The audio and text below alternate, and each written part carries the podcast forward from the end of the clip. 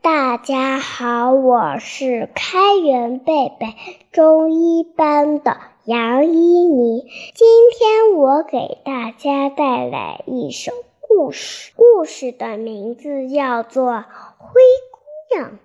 从前，他的母亲去世后，父亲又娶了一个妻子。继母非常恶毒，他带来的两个姐姐心眼儿也很坏。他们不给小姑娘漂亮的衣服穿，还让她在厨房里干活。小姑娘每天总是干活，干得很累，然后就常常在厨房里睡觉，经常弄得满身是灰。于是大家就叫她灰姑娘。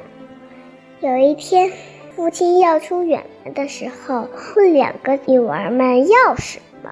两个姐姐都要漂亮的衣服和珠宝，灰姑娘只要父亲头的树枝。父亲回来的时候，把他头的树枝给了灰姑娘。灰姑娘把它插在院子里。有一天。他每天用泪水浇灌着它，渐渐的，它长成了一棵茂盛的大树。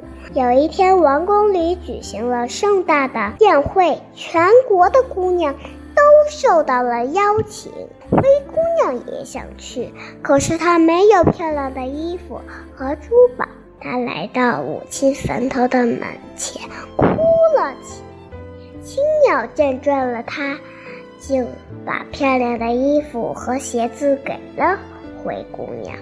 他告诉她，一定要在午夜十二点之前离开王宫。灰姑娘舞会上，王子被她迷住了，一直给灰姑娘购物。十连一世，眼看十二点快到了，灰姑娘匆匆忙忙地离开了王宫。慌乱中丢鞋子。第二天，王子拿着这只鞋子到处寻找这个主人。大家好，我灰姑娘的家，姐姐们都很兴奋，可是她们都穿不上。